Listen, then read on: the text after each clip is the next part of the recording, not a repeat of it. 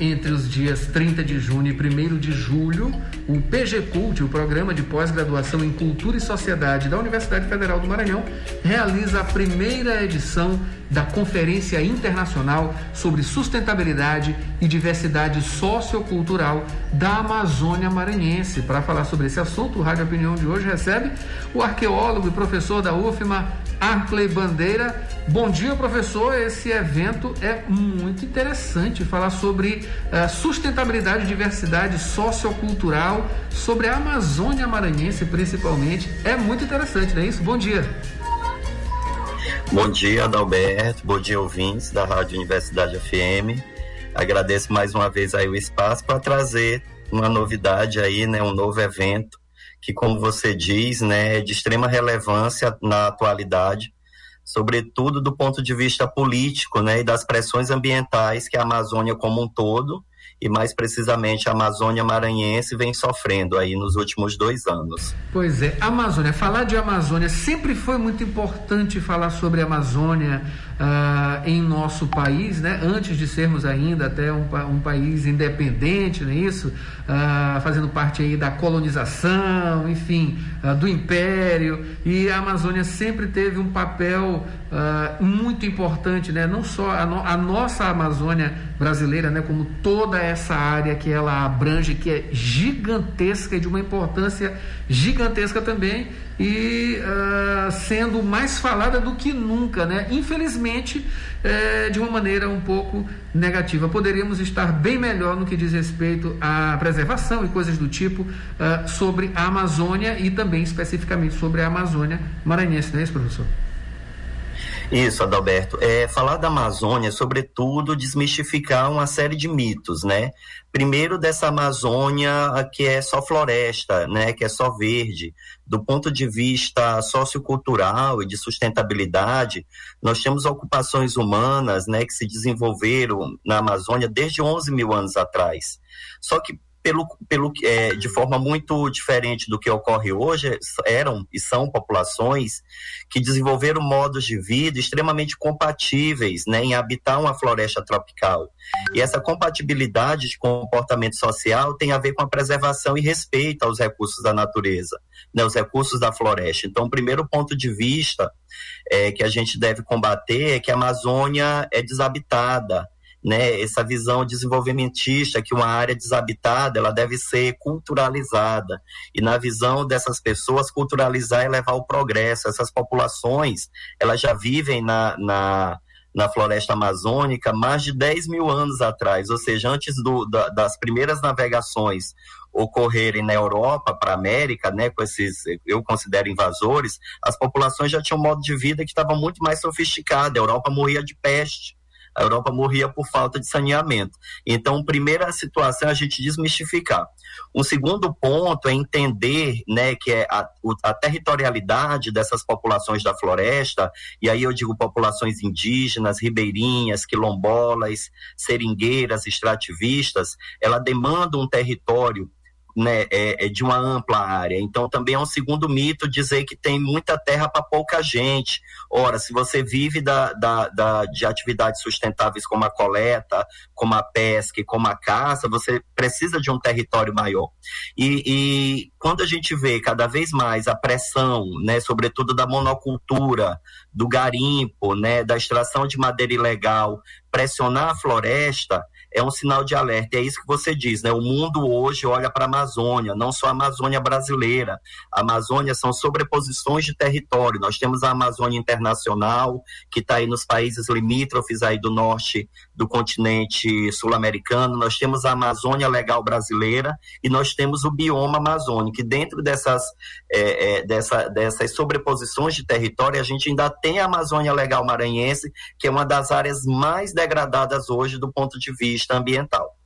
Professor, a gente ficou, as pessoas ficaram um pouco chocadas, né, com algumas imagens uh, veiculadas aí uh, na grande mídia, enfim, uh, TVs, sobretudo, mas isso saiu impressos em uh, edições aí da internet, enfim, de sites, uh, de ataques de grupos de garimpeiros a, a indígenas, a, a tribos e, e coisas do tipo. Esse tipo de atividade, ela é uh, sempre um ponto nevrálgico nessas discussões. Isso vai ser abordado também nesse evento?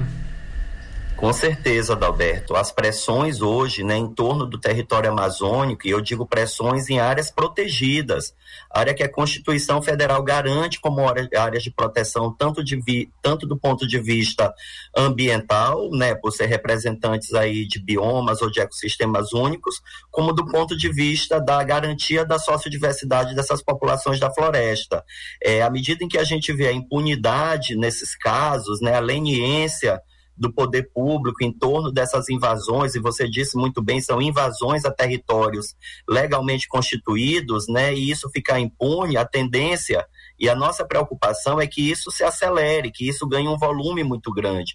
E é, sobretudo, é dentro desse, desse escopo de situações que o evento se coloca. Então, discutir a sociodiversidade né, da Amazônia, a sustentabilidade, a conservação da natureza, mas também entender que essa natureza ela traz no seu seio aspectos da cultura e da sociedade, é que fez com que nós é, é, pensássemos aí, nos últimos três meses, em organizar um evento que pudesse trazer trazer para a universidade, para fora dela, né? Porque é papel da universidade catalisar e divulgar esse tipo de discussão acerca, né, da nossa Amazônia é, legal trabalhando tanto esses aspectos que, você, que nós colocamos aqui, negativos, de ocupação, de invasão, de garimpo, de extração ilegal de madeira, né, de pecuária e desmatamento, mas também entender que a Amazônia é, é, é, é um, um, cenário aí bastante rico do ponto de vista né, dessas potencialidades quando a gente pensa a natureza congregada com a cultura. Professor, a questão do agronegócio aqui em nosso estado, ela é, é pode-se dizer aí, dos termos de pressão, como o senhor uh, bem mencionou, seria o principal, a principal pressão seria a questão do agronegócio e, e mais adiante, uh, tem como equilibrar as coisas, tem como equilibrar o agronegócio, enfim, outras, outros aspectos também relacionados a, ao, ao desenvolvimento, enfim, alimentação, agricultura e coisas do tipo, com essa preservação, é, é, é é esse que é o mote, pelo menos assim, a, a bússola que deve seguir. Tem como harmonizar isso, não tem?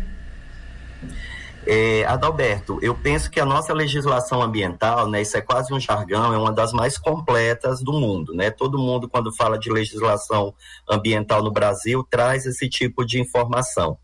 O que eu entendo nesse processo é fazer com que a lei seja cumprida, né? Se você aposta aí, não dizendo eu, mas se o, o país aposta que o futuro do país é o agronegócio, né, é, é produzir alimento para o mundo, monoculturas, exportar, respeitando a nossa legislação, né, respeitando o que é área de reserva legal, respeitando é, como se faz um licenciamento ambiental em área de floresta tropical, eu acredito que a gente minimizaria bastante né, os impactos na floresta. Mas também a gente tem que ver que a, a, o agronegócio não é a única modalidade de produção de alimento, existe a produção de alimento familiar, e que é essa produção de alimento familiar que mata a fome da grande maioria da população carente e vulnerabilidade do Brasil. Então, por que também, né, em, em, compasso com o agronegócio ou com a monocultura, às vezes monocultura que nem produz alimento, né, só produzir commodities como a celulose, porque também não investir na agricultura familiar?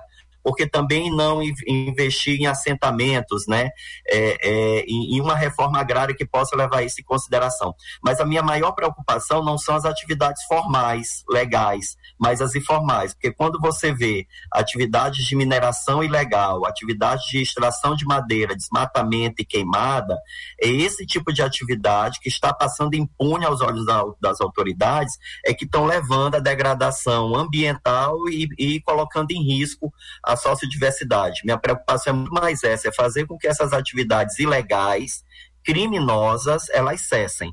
Né? Então, a preocupação inicial é isso: é como conter, como fazer a, a, gestão de um território imenso. E se o poder público não ouvir as comunidades, não ouvir o que a universidade tem a dizer, evidentemente a gente vai patinar e vai ficar mais uma vez nas lentes mundiais é, que um país do tamanho do Brasil e uma economia significativa não consegue fazer a gestão desse território.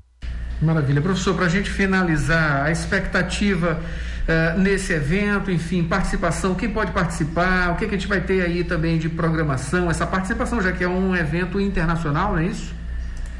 Exato, Adalberto, um evento internacional, é um evento que conta é, com a participação né, de duas é, palestrantes, Silvia Rivera Cusicanque, boliviana, e a Jen, é, inglesa, que trabalha muito tempo vendo justamente essas relações entre as pessoas da floresta e o manejo, né? E o manejo dessas áreas é, é, potenciais na Amazônia. É um evento gratuito, tá? É um evento gratuito, as inscrições estão abertas na plataforma Sig Eventos da UFMA. Essa plataforma você pode acessá-la pelo site da UFMA e buscar dentro da plataforma Sig Eventos, né, a, a o, o, link da, da, primeira conferência internacional sobre sustentabilidade e diversidade sociocultural na Amazônia. Faz a inscrição, imediatamente você está é, inscrito. A, o evento ele vai, vai ocorrer na plataforma de streaming, aqui como nós estamos hoje, e com é, é, a divulgação ampla no, no YouTube, né, na, no canal do YouTube do PG Cult. Então é um, um evento que nós primamos por uma linguagem é, muito acessível, apesar de ser um, um evento acadêmico, é, nós propusemos assim uma série de temas que pudesse chamar a atenção da população em geral, como territorialidades, plantas medicinais, perspectiva decolonial, quilombos, povos indígenas, manejo florestal, lendas na Amazônia, enfim, saúde da população amazônica. Então ele é um evento, ele é trans e interdisciplinar. Então por isso que ele é, é interessante. E qualquer abordagem na Amazônia ela não pode ser fechada na disciplinaridade, ela tem que ser aberta, transversal, tem, tem que escutar as diferentes falas hoje que lidam aí com as problemáticas da nossa floresta tropical amazônica. É claro, de uma amplitude gigantesca. O nome já diz tudo, né? Amazônia já diz tudo, é de uma amplitude gigantesca. Professor, agora sim, para finalizar, uh, isso aí tem aspectos uh, também ali para uh, efeito de certificado, é isso? Vai ter certificado, não vai? Vai ter certificado. Então, 20, 20 é, horas de certificado de atividades. É, então, é, é, um evento de fato, né? Um, um primeiro, nós pensamos como primeiro, é um evento, é, Adalberto, para finalizar, que nasce dentro do âmbito da disciplina Gestão de Projetos Culturais, é uma disciplina dentro do PG Cult, né? Ministrada por Conceição Belfort, Cláutenes, né, que eu agradeço, agradeço os discentes também que estão à frente, que tenta tirar do papel da teoria né, ações. Como a gente está na pandemia, não podemos pensar um projeto aplicado. Então, pensamos esse projeto virtual, só aproveitando agradecer bastante a Superintendência de Comunicação e Eventos, que está dando esse suporte, e a Superintendência de Tecnologia da Informação nas Pessoas de Fernando e de Anilton aí, que tem dado uma força. E os discentes, nesse evento, ele é tocado pelos mestrandos aí um abraço especial a eles que estão aí super entusiasmados e levando a gente aí a discutir sobre essas questões.